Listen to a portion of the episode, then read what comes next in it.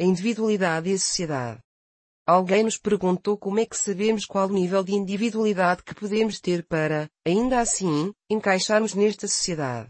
E uma vez que este artigo foi escrito devido à pergunta de alguém, aproveitamos esta oportunidade para vos deixar uma mensagem. Se tiverem alguma pergunta ou sugestão, não hesitem em contactar. A vossa colaboração será sempre verdadeiramente apreciada. Voltemos agora ao tema sobre a individualidade e a sociedade. Primeiramente, vamos explorar o que é individualidade. Hoje em dia, como podemos verificar, ainda existe muita confusão quanto a este tópico, pois a sociedade cresceu sendo ensinada que ser individual é ser egoísta, mas será isso mesmo verdade? O que é que entendem por individualidade? A individualidade é quando aceitamos ser quem somos de verdade, independentemente do que os outros dizem ou pensam, ou seja, independentemente do que a sociedade nos ensina. Ser individual é ter a coragem de aceitar a nossa peculiaridade e de aplicar e expressar as nossas próprias ideias e crenças. Mas como podemos fazer isso sem perturbar os outros? Bem, sejamos realistas. Existe sempre alguém que vai sentir-se desconfortável na nossa presença, porque não ressoa conosco e muita gente vai discordar também, devido às suas experiências e perspectiva de vida. Mas isso significa que vamos ofender alguém? Claro que não. Existem muitas energias, que é o que nós somos, incompatíveis, mas isso nunca implica ser desrespeitador, muito pelo contrário, a melhor atitude a tomar é aprender a comunicar sempre com total respeito ainda que haja discórdia de opinião. A melhor opção é ouvir atentamente e falar a nossa perspectiva, mas sem ofensas ou comentários desnecessários. Nós apenas precisamos ser concisos e claros. É muito importante também cingirmos-nos aos factos e ser o mais preciso possível. Caso não estejamos de acordo, só nos resta uma opção. Como se diz atualmente, acordemos em discordar. E isso é sempre muito mais saudável do que discutir, pensando ser o único certo. Isso não existe, não faz sentido. Afinal, cada um está localizado num ponto diferente no espaço, logo tem um ponto de vista diferente. Um vai ver a frente, enquanto que o outro vai ver a parte de trás. Isso significa que estão errados? Claro que não.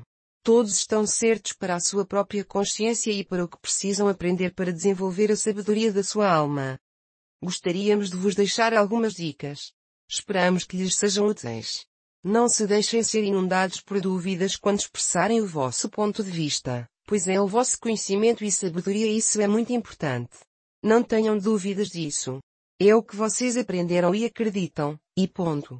Uma última sugestão e não se defendam quando estiverem a explanar as vossas crenças, pois são vossas e vocês têm todo o direito de pensar pela vossa mente e não pela dos outros, incluindo a nossa.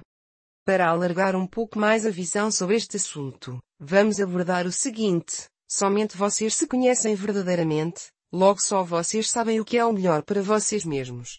Sim, só vocês sabem o que vocês precisam. Só vocês sabem o que vocês querem e o que vocês não querem. Dizemos isto com a consciência de que nós somos os únicos seres responsáveis por nós mesmos. Vocês têm toda a responsabilidade e poder sobre a vossa vida, independentemente de factos considerados incontroláveis. Recordem-se do pensamento, da palavra, da ação, do sentimento e da vibração. Sim, é a lei da atração. Usem-na com sabedoria. Continuando com o tema da individualidade. Ser individual não significa ficar estancado num sistema de crenças e nunca progredir, muito pelo contrário. Como estamos sempre a aprender, nós estamos, consequentemente, em constante mudança e progresso. Tendo essa consciência, começamos a compreender que é muito importante estarmos cada vez mais receptivos às mudanças e à adaptação. Isso não mais crenças não nos servem mais, precisamos deixá-las ir e, ao mesmo tempo, substituí-las por outras que sirvam o nosso propósito e a nossa missão num nível superior, devidamente adequadas às novas circunstâncias. Algo que aprendemos ao longo da vida é que não existe nada estático nem nada permanente. Ainda que não gostemos disso em certo nível, isso não vai mudar a realidade. A melhor coisa a fazer é aceitar e abraçar a verdade. É uma questão de escolha. Agora, gostaríamos de falar sobre a sociedade. Mas o que é a sociedade? A sociedade é simplesmente um agrupamento de seres, independentemente da localização. A sociedade é somente um grupo que envolve todo o planeta, no mínimo. Afinal, nós somos seres universais. Gostaríamos de realçar que a sociedade é composta por seres que possuem a sua individualidade. Cada ser é único e a sociedade existe devido às características específicas de cada indivíduo. Como veem, a base da sociedade é o indivíduo. Então, porque seríamos nós escravos da sociedade ou porque nos comportaríamos como robôs que nada de novo têm para oferecer? Como podemos contribuir para a sociedade ascender, se todos somos iguais e aplicamos todos os mesmos métodos? Não faria sentido, não é verdade? Imaginamos que muitos diriam, mas se fizermos tudo o que queremos, o planeta se tornaria um caos. Bem, o individualismo é sempre operado com profundo respeito pelo ser humano, planeta e universo e com a total consciência dos limites entre nós e os outros. Caso isso não aconteça, não podemos apelidar de individualismo, mas sim de falta de respeito. Individualismo não é problema nenhum, somente a falta de consciência. Compreendemos que existem regras que é muito importante cumprir, mas estas em vez de ser apelidadas de regras, poderiam ser apelidadas de princípios e valores.